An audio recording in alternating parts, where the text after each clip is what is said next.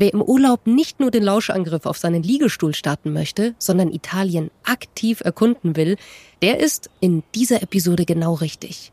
Die Vielfalt der italienischen Regionen Umbriens und Emilia-Romagna bieten Outdoor-Fans alles, was man mit zwei Rädern oder auch viel Muskelkraft erobern kann. 25 Nationalparks und etliche Naturschutzgebiete sind in Italien beheimatet. Dazu gibt es unglaublich viele Bergketten, malerische Seen oder auch mal direkt Küstenabschnitte am Meer, die man erwandern oder befahren kann. Mein Name ist Sabrina Gander und in diesem Podcast nehme ich Sie mit zu den besten Plätzen in Umbrien und der Emilia-Romagna, um Outdoor- und Bike-Erlebnisse kennenzulernen, die einzigartig sind.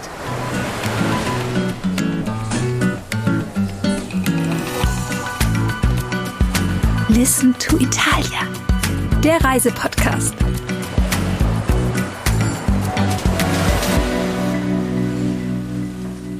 Wir reisen in dieser Episode durch die Emilia-Romagna nach Umbrien und besuchen die italienische Kulturhauptstadt 2020 und 2021, Parma. Beginnen wir aber erstmal mit einem weit gereisten Journalisten, einem Reporterkollegen von mir, der die Emilia-Romagna liebt und mit seinem Bike erkundet hat in jeder Ecke. Eine Region, die nicht nur für die älteste Universität in Bologna oder byzantinische Mosaikwerke in Ravenna berühmt ist, sondern sich von den Apenninen bis zum Fluss Po erstreckt. Modena, Parma oder auch Rimini zählen seit Jahrzehnten zu beliebten Touristenzielen im Norden Italiens. Bernd Uwe Gutknecht ist bekannt für seine Sport- und Reisereportagen und die Liebe zu Italien. Dass er genau in der Emilia-Romagna so oft seiner Passion, dem Bikesport nachgeht, hat auch einen familiären Grund. Ich muss dazu sagen, ich bin quasi ein Emiliano, denn meine Eltern haben immer erzählt, dass sie mich dort fabriziert haben. Also ich habe die Emilia Romagna tatsächlich im Blut. Und mein Lieblingsradgebiet kennen die meisten Radler wahrscheinlich, die jemals in Italien unterwegs waren auf dem Bike. Das ist Cesenatico, so ein bisschen ein Kultort für Rennradler. Marco Pantani kommt von dort, der große Radprofi der mittlerweile auf dem Friedhof so einen richtigen Tempel bekommen hat, wo Rennradler hinpilgern. Von da aus, von Cesenatico aus, das ja am Meer liegt, an der Adria, kann man dann wunderbar in die Hügellandschaft reinradeln. Da wird dann auch ganz schön anstrengend. Und man kann dort einfach wunderbar verbinden, sich in den Hügeln ein bisschen zu schinden und dann am Strand ein bisschen zu chillen. Und warum würdest du jetzt sagen, ist die Emilia-Romagna so, ja, besonders attraktiv auch für Menschen wie dich, die es lieben, sich da so auszupowern? Das fängt schon mal mit den Passanten an, die man dort trifft. Also du hast sowohl Kinder, Jugendliche auf Rennrädern. Am Wochenende ist überall, an jeder Ecke ist irgendein Nachwuchsradrennen. Das geht dann über attraktive junge Damen bis hin zum Opa, der auf dem Rennrad noch unterwegs ist. Also ist nicht so dieser klassische ganz versierte, ausgezehrte Rennradler, den man vielleicht so vor Augen hat. Die gibt's da auch. Aber in der Emilia-Romagna ist Rennradfahren tatsächlich ein Familiensport. Du siehst auch oft Pärchen unterwegs, du siehst Familien mit ihren Kids unterwegs. Und das finde ich so schön, das ist ein Volkssport. Also jetzt nicht so Hochleistungssport, den es da auch gibt, aber es ist vor allem Familiensport. Die ganze Familie ist am Wochenende unterwegs und mich da einzureihen, auch mal Leute kennenzulernen, das finde ich so bezaubernd. Übrigens auch bezaubernd ist ja die Landschaft. Das nimm uns doch mal mit in die Bilder, die dir so unter die Haut gegangen sind. Da gibt's so diverse Hügelketten. Also du musst dir so vorstellen, du fährst vom Meer weg und dann geht's entweder den Talweg hinter, ist ein bisschen angenehmer zu radeln, oder du fährst gleich in die Hügel rein. Und das sind fünf, sechs so Hügelketten parallel zueinander und du wählst halt heute den und morgen den und übermorgen den nächsten. Das heißt, du hast eine Abwechslung, bist aber immer innerhalb von 20, 30 Minuten vom Meer in der Landschaft mit wunderhübschen Bergdörfern, wo du eine Piazza hast, wo du deine drei, vier Kaffeebars hast. Da macht man auch gerne mal eine Cappuccino-Pause. Und dann fährst du wieder eine halbe Stunde durchs Niemandsland, hast vielleicht ein paar Olivenhaine, ein paar Weinberge um dich herum. Natürlich Zypressen, natürlich Kiefern, so dass die typische Mittelmeervegetation. Kleine Gehöfte, Weingüter, und da zu radeln und links und rechts zu gucken auf kleinen, verkehrsberuhigten Straßen, wo du jetzt auch nicht so höllisch aufpassen musst auf Autoverkehr, weil es da kaum was gibt, das verbindet so ein bisschen eben den Sport, das Training mit dem Sightseeing. Jetzt hast du mir erzählt, du hast so einen ganz großen Wunsch, 2022 an etwas ganz Besonderem teilzunehmen. Ja, den Wunsch habe ich schon seit ein paar Jahren, aber irgendwie kam immer was dazwischen. Die Rennradfahrer, die kennen das Nove Colli. Das ist, ich würde mal sagen, das berühmteste und auch sicher eines der härtesten Amateurrennen europaweit, weltweit. Tausende von äh, Radlern sind da jedes Jahr dabei. Und da fährst du eben über Nove Colli neun Hügel.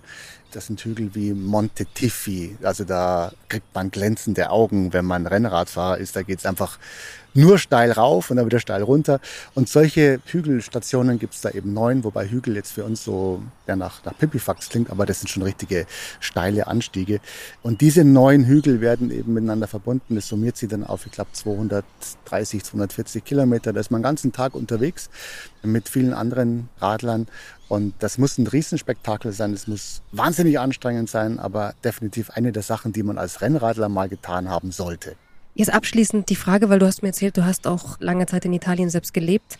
Welches Wort verbindest du denn mit Emilia-Romagna? Jetzt mal nur von der Emotion her.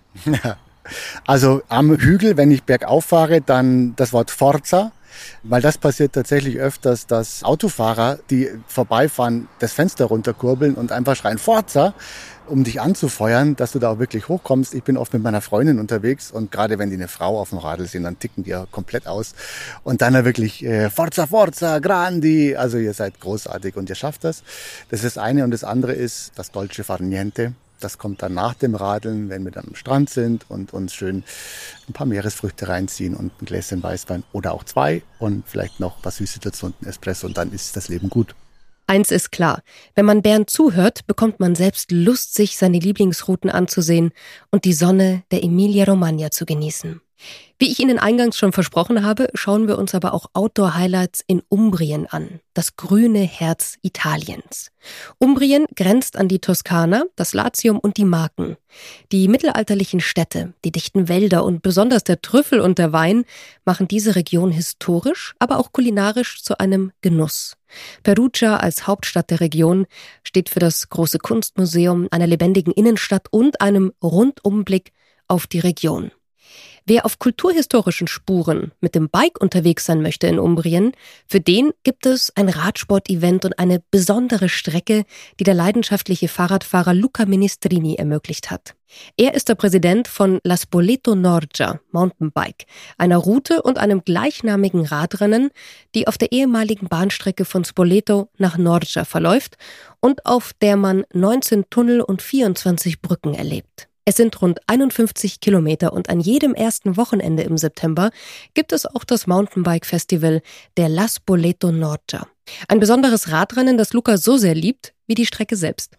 La Spoleto Norcia è una vecchia ferrovia che fino al 1968 univa le città di Spoleto a quella di Norcia. Die Bahnstrecke Spoleto Norcia ist eine alte Eisenbahnstrecke, die bis 1968 die Städte Spoleto und Norcia verbunden hat. Sie galt als Meisterwerk der Schweizer Eisenbahntechnik und gilt bis heute als Alpenbahn mitten in den Apenninen. Seit 1968 ist die Bahnstrecke stillgelegt und jetzt seit Anfang der 2000er Jahre arbeitet die Region Umbrien daran, sie in einen grünen Weg für Outdoor-Aktivitäten und sanfte Mobilität umzuwandeln. Die Spoleto Norcia, MTB, ist eine Veranstaltung, die wir vor etwa zehn Jahren ins Leben gerufen haben, um die Region voranzubringen und ihr zu zeigen, dass die Bahnstrecke zu einer großen Touristenattraktion werden kann. Anfangs dachten wir, wir könnten jedes Jahr einige hundert Radfahrer und Mountainbiker anlocken. Der Erfolg war aber so groß, dass wir in den letzten Jahren nach der ersten Ausgabe jedes Jahr die Zahl von 2000 Teilnehmern überschritten haben. Und warum ist die Strecke so besonders für Luca? È bellissima perché contiene dei manufatti sie ist wunderschön, weil sie Artefakte enthält, die in Bezug auf die Eisenbahntechnik absolut einzigartig sind. Es gibt sogar schraubenförmige Tunnel, sogar mehr als einen. Und dann im alpinen Abschnitt, dem von Spoleto nach Santa Anatolia, der etwa 20 Kilometer lang ist, gibt es Tunnel, die eine 360-Grad-Drehung im Inneren des Berges machen und sich am Ausgang genau unter dem Punkt des Eingangs befinden. Das ist unglaublich faszinierend und zieht seit vielen Jahren Jahren Radfahrer aus ganz Italien und Europa an. Und nicht nur die Strecke La Spoleto Norcia oder das Mountainbike-Rennen, vor allem die Region, also Umbrien, ist für Luca schon einen Besuch wert.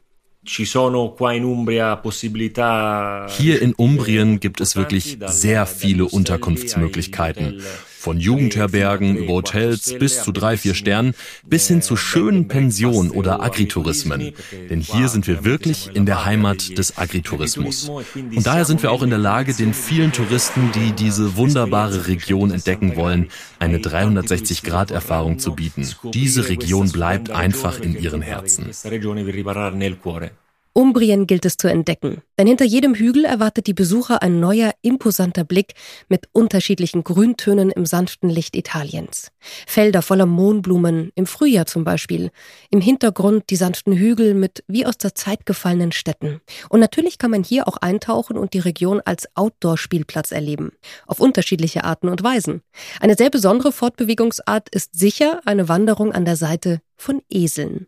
Im Nationalpark der Monti Sibillini taucht man ein in das Flair vergangener Zeiten. Der höchste Gipfel des Gebiets, der Monte Vittore, ist mit seinen 2476 Metern eindrucksvoll. Nicht nur an längst vergessenen Orten geht man hier vorbei, sondern auch durch eine Natur, die so ursprünglich wie das Geräusch der Esel von Roberto Canali sind. Er bietet das Eseltracking an und bringt seine Gäste immer wieder an Orte, die sie oft jahrelang nicht mehr loslassen. Wandern mit Esel ist nicht so langsam, wie die Leute denken. Die Esel sind nicht langsam. Vielleicht äh, einmal die Esel waren ein bisschen langsamer, weil vielleicht die arbeiteten auch zu viel. Die Esel wandern so wie die Leute. Für die Kinder das ist sehr wichtig, weil die Kinder sehr oft äh, wollen nicht zu viel wandern, aber mit der Tiere, die haben eine neue Interesse für Wandern. Die denken nicht mehr, oh, wie lange ist noch wo gehen wir und so weiter, wann wir essen und so weiter. Aber die denken zu der neue Freund, der Esel. Wandern ist so wie ein Spiel. Ein paar Esel machen so, dass 20 Kinder bewegen. Aber normalerweise wir äh, brauchen mehr Esel. Äh, wir haben ungefähr 60 Esel, die können Trekking machen. Was macht diese Beziehung zwischen Mensch und Esel? Beziehung zwischen Mensch und Esel ist sehr interessant, hat mein Leben verändert und wahrscheinlich auch wenn nicht so lang dauert, eine Änderung in der Leben von den Leuten, die einen starken Kontakt haben, passiert. Gibt es Leute, die zum Beispiel auch allein mit einem Esel haben lange Reise gemacht?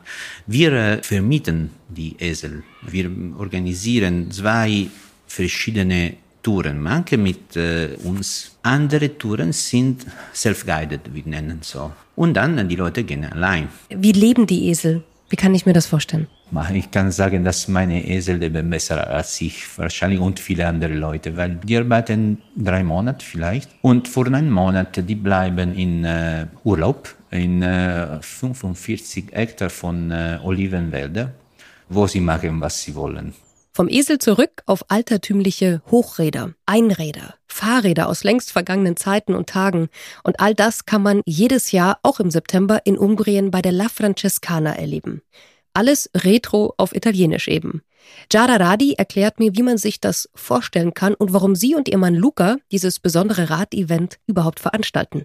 La Francescana Ciclostorica dell'Umbria ist eine nicht wettkampforientierte Radsportveranstaltung. Das heißt ein jährliches Treffen und eine Fahrt mit historischen Fahrrädern und historischer Kleidung. Sie findet einmal im Jahr mit Start in Foligno statt. La Francescana führt durch die schönsten Dörfer und Städte des umbrischen Tals.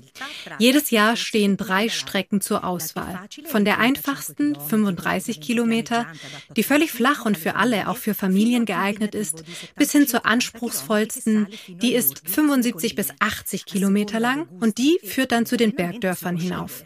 Je nach Geschmack und Training können Sie sich für ein Laufrad oder ein Rennrad entscheiden. Sie können sich in die Kleidung der 30er, 40er und 50er Jahre einkleiden oder in Wollrennanzüge, wie es sie bis in die 1970er Jahre gab. Die landschaftliche Wirkung der Hunderten von Teilnehmern ist wirklich aufregend.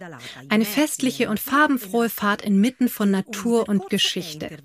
Jede Route ist mit herrlichen Einkehrmöglichkeiten in Weinkellern, inmitten der Weinberge Weinberge oder auf den Plätzen mit wunderschönen mittelalterlichen Dörfern unterbrochen, wo man die wertvollen lokalen Produkte wie den hochgeschätzten Sangrantino-Wein, Salami, natives Olivenöl, Getreide und Hülsenfrüchte probieren kann. Am Ende der Rundwanderung kehren sie nach Foligno zurück, wo eine abschließende Pasta-Party für alle stattfindet. Diese Veranstaltung findet seit 2015 in der zweiten und dritten Septemberwoche statt. Mit La Francescana durchqueren wir das Valle Umbra, das Tal zwischen Assisi und Spoleto, das mit wunderschönen mittelalterlichen Dörfern übersät ist, die meist auf Hügeln liegen. Dies ist ein wunderbarer Teil unserer Region Umbrien. In seinem Zentrum liegt die völlig flache Stadt Foligno. Die Legende besagt, dass Foligno auch der Mittelpunkt der Welt ist. Die Routen der Francescana Ciclostorica sind Ringrouten, die auf dem zentralen Platz von Foligno beginnen und am Ende der schönen Strecke wieder hierher zurückkehren. Sie sollten wissen, dass dies ein Platz mit einer faszinierenden Geschichte ist. Foligno, eine Stadt römischen Ursprungs, war seit der Antike ein Knotenpunkt von Handelswegen und religiösen Pilgerfahrten. Hier verbrachte Friedrich II. von Schwaben die ersten fünf Jahre seines Lebens. Hier wurde 1472 die erste Ausgabe der göttlichen Komödie von Dante Alighieri gedruckt. Und auf dem Platz von Foligno vollzog der junge Franziskus 1026 seine erste öffentliche Bekehrung. Er verkaufte sein Pferd und die kostbaren Stoffe seines Vaters, der ein reicher Kaufmann in Assisi war, um das Geld für den Wiederaufbau der Kirche San Damiano in Assisi aufzubringen. Von diesem Platz in Foligno startet jedes Jahr der festliche und farbenfrohe Franziskusritt, um gemeinsam in die Pedale zu treten, wunderbare Orte und Gegenden zu entdecken, typische Speisen und Weine zu probieren, aber auch um in der Stille auf unsere Seelen zu hören und die Orte zu bewundern, an denen der heilige Franziskus sein Leben und seine Glaubenserfahrung gelebt hat. Und was genau passiert da jedes Jahr im September, will ich wissen. Im September findet, wie gesagt, die Ciclostorica statt und viele Menschen mit historischen Fahrrädern und alten Kleidern versammeln sich auf unserer wunderschönen Piazza. Sie kommen aus ganz Italien und aus der ganzen Welt. Wer sich anmeldet, erhält eine Nummer für das Fahrrad, eine Startnummer für das Trikot, ein Rennpaket und einen kleinen Pass, den man dann an den Verpflegungsstellen abstempeln und als Andenken behalten kann. Nach dem Start fahren die Teilnehmer die Strecke ihrer Wahl, je nach Fahrrad und Geschmack. Es ist für jeden etwas dabei, ob Radfahrer oder nicht, Familien oder geübte Radfahrer. Sie alle sind zu diesem Anlass mit ihren alten Fahrrädern und der zum Fahrrad passenden alten Kleidung unterwegs. Es gibt Damen mit Hüten, flatternden Röcken und Laufrädern, aber auch mit Rennrädern aus den 1920er Jahren und Wollhosen, Radfahrer mit Velocipeds aus dem 19. Jahrhundert und historischen Uniformen, aber auch Radfahrer mit bequemeren Rennrädern aus den 1970er Jahren. Die Welt der historischen Fahrräder reicht von den Anfängen bis 1987 und lässt viel Raum für Fantasie. Wie ich schon sagte, gibt es auf jeder Route schöne Einkehrmöglichkeiten in Weinkellern, auf den Plätzen mittelalterlicher Dörfer oder inmitten der Natur, wo man die wertvollen lokalen Produkte wie den hochgeschätzten Sacrantino-Wein, Wurstwaren, natives Olivenöl extra, Getreide und Hülsenfrüchte probieren kann. Am Ende kehren wir nach Foligno zurück, wo es eine abschließende Pasta-Party für alle gibt. Wir treten ohne Eile in die Pedale. Es gibt keinen Wettbewerb. Das Ziel ist es, zu schauen, die Schönheit um uns herum zu genießen, eine Erfahrung zu machen und eine Erinnerung und ein Gefühl mit nach Hause zu nehmen. Während der drei Veranstaltungstage findet auf dem Platz ein Markt für Vintage-Fahrräder, Ersatzteile und Vintage-Kleidung statt, der sich immer größerer Beliebtheit erfreut und auf dem man auch kaufen kann, was man für seinen Vintage-Look braucht. Ein Wolltrikot, eine Reithose, einen Hut, eine große Brille. Darüber hinaus gibt es zahlreiche Begleitveranstaltungen Veranstaltungen wie Fotoausstellungen, Ausstellungen historischer Fahrräder und literarische Begegnungen zur Geschichte des Radsports. Am Vorabend des Radrennens werden die Teilnehmer in der Regel zu einem historischen Abendessen mit Musik aus alten Zeiten eingeladen. Wer lieber in die Luft geht, ein wenig Stille und Abgeschiedenheit sucht, der sollte es Ursula Scheurer gleich tun. Sie verbringt die meiste Zeit übrigens in ihrem Restaurante Monte da Tobia, Monte Cucco, und das an einem sehr besonderen Ort, im Naturschutzpark Monte Cucco. Er liegt im Nordosten Umbriens bis hoch zum Apenninenrücken und man kann hier kurvige Straßen manchmal fast ganz allein genießen. Ein oder zwei Tage sollte man dem Park schon widmen, denn seine Naturschauplätze und kunsthistorische Schätze mit Gubbio und Gualdo Tadino im Süden bieten schon allein genügend Grund. Es gibt alte Höhlen zu besichtigen, man kann Canyoning durch teils unberührte Natur erleben oder eben auch ein extremes Sporterlebnis, das Gänsehaut und Adrenalin verspricht. Paragliden im Monte Coco. Aber warum ist Ursula Scheurer eigentlich hier gelandet?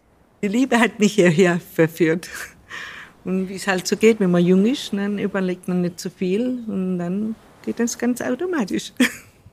Jetzt sind wir über 1000 Meter über dem Meer. Um uns herum ist wahnsinnig viel Grün und mit einem atemberaubenden Blick. Man hat das Gefühl, ganz Italien liegt einem hier zu Füßen.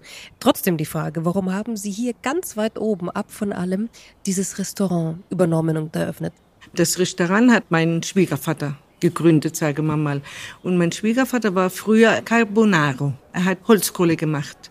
Und als junger Mann kam er hier immer her hoch in Val di Ranco und hat mit den Holzfällern die Holzkohle gemacht. Und dann hat er gesehen, dass es hier ein schön, schönes Fleckchen Erde ist und hat das Stück Land gekauft und hat so langsam, langsam das ganze Hotel, ich sage mal das ganze Restaurant und auch die Hotelzimmer gebaut. Ich sitze mit ihr an einem alten, schweren Holztisch. Und in der hinteren Ecke des Raumes wächst eine unglaublich alte Buche durch die Decke.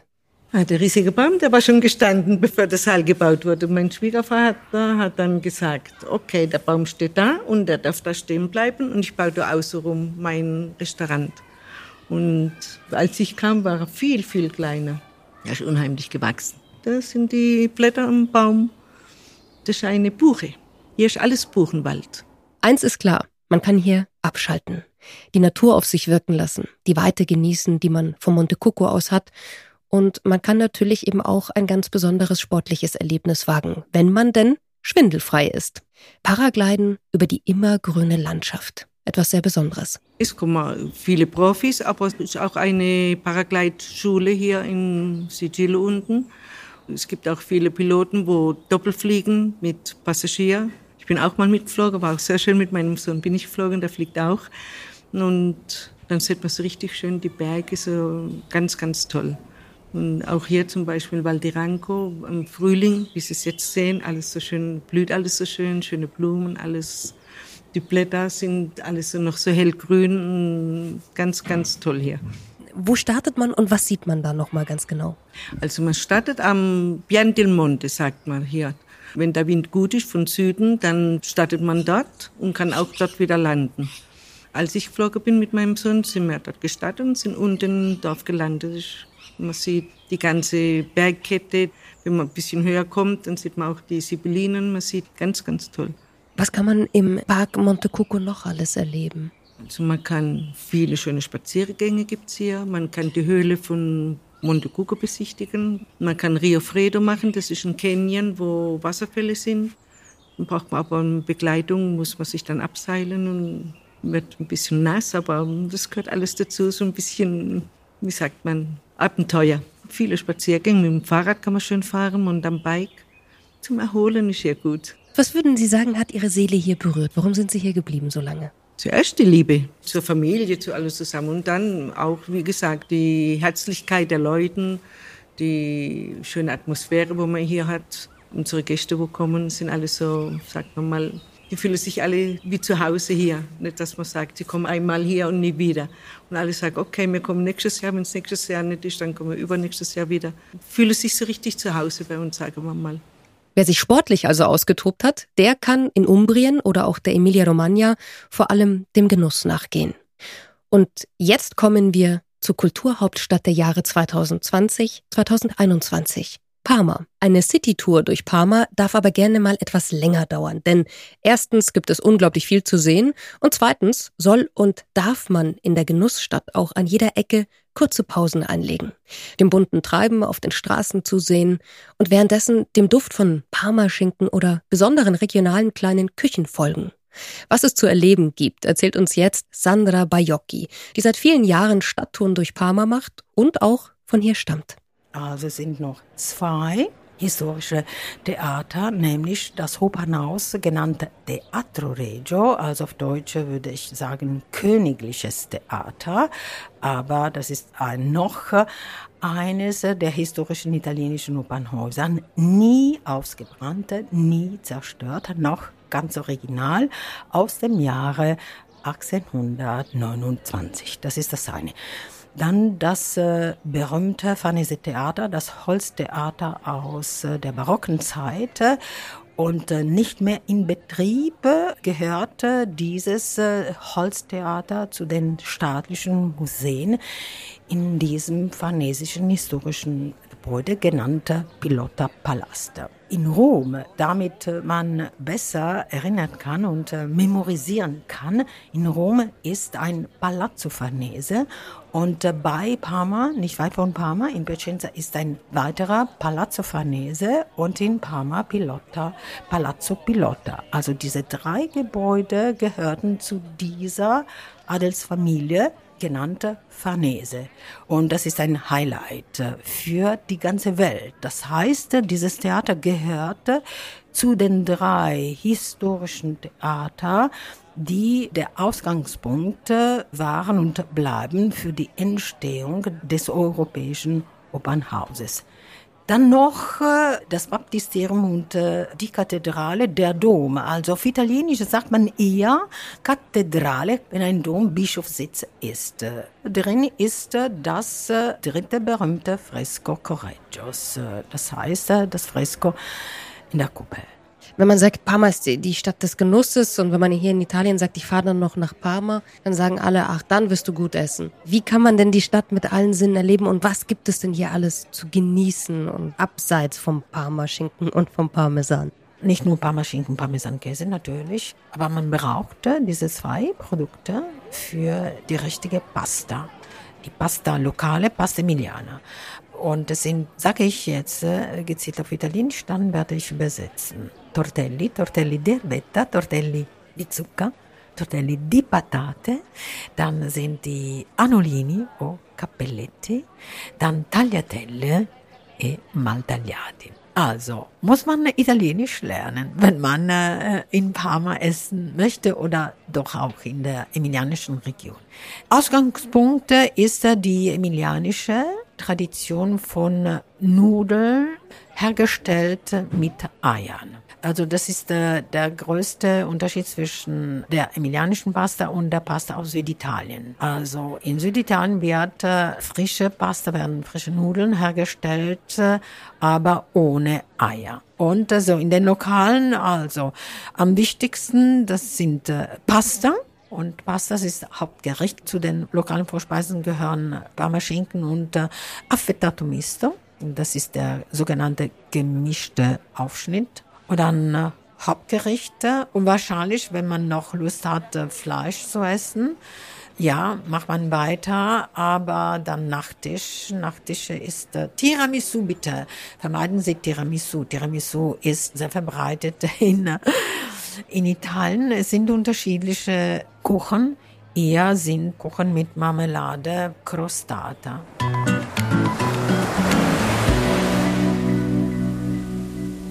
Italiens Regionen haben noch viel mehr zu bieten. Diese Podcast-Serie Listen to Italia, der Reisepodcast, nimmt sie in jeder Episode mit in das wunderbare Land, das sich mit den kulturellen, historischen, kulinarischen und natürlich touristischen Highlights bei Ihnen vorstellt. Aber wer kann sein Land besser erzählen als die Italiener selbst? Deswegen gibt es in jeder Folge Begegnungen mit den Menschen, leidenschaftliche Projekte, innovative Ideen, berühmte Geschichten aus den Regionen und Italien, authentisch und emotional. Abonnieren Sie den Podcast doch einfach und reisen Sie mit mir durch eines der schönsten Länder Europas.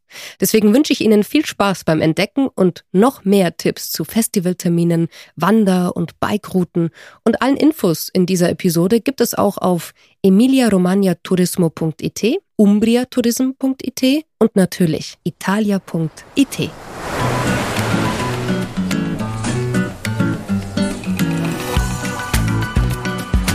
Listen to Italia, der Reisepodcast.